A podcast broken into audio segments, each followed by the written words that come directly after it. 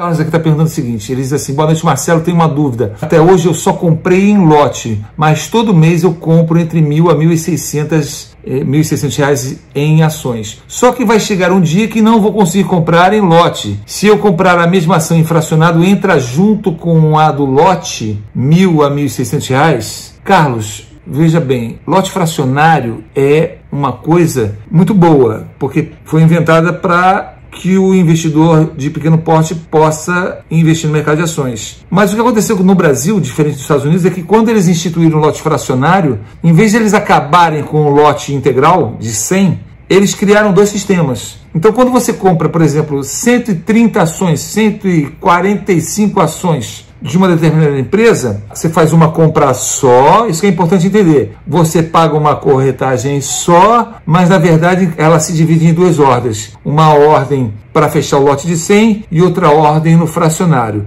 E acaba que elas têm pequenas diferenças de preço de centavos. É, muitas vezes o preço do lote integral é exatamente o mesmo do lote fracionário. Eu costumo ver diferenças de menos de 10 centavos. Uma é 5,35, a outra é 5,33. Uma coisa, são coisas ridículas, mas acontece. Então é só para você entender e entender que quando você vê lá a ordem, vai aparecer ordem parcial, porque primeiro foi executada a ordem integral e depois vai ser executada a ordem fracionária. Lembrando que muitas vezes essa ordem fracionária poderá ocorrer até no dia seguinte, já havia acontecido até em casos raríssimos de levar dois dias para ela concluir, mas ela vai ser concluída em algum momento pela mesma ordem, a não ser que o preço tenha variado muito e ela não consiga ser concluída. Tem um período que ela caduca. Mas eu, por exemplo, quando eu vejo no mesmo dia que eu compro e a ordem não está sendo concluída a parte do fracionário, eu vou lá e edito,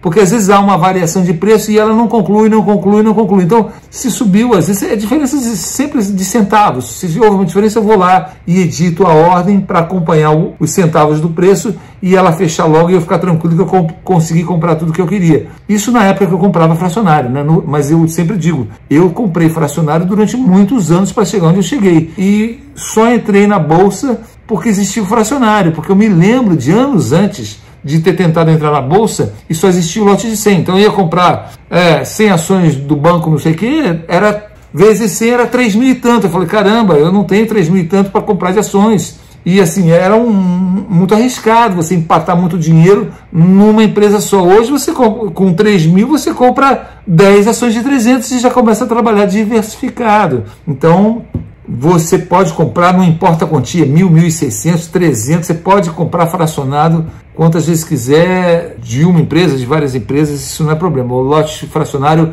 veio para ficar e é por isso que muito investidor pequeno pode começar na bolsa. Tá bom, Carlos? Espero ter respondido sua pergunta. Abraço para você e para todos que estão escutando a minha resposta na consultoria WhatsApp do curso Como Enriquecer na Bolsa para o Carlos Henrique. Abraço a todos. Tchau, tchau.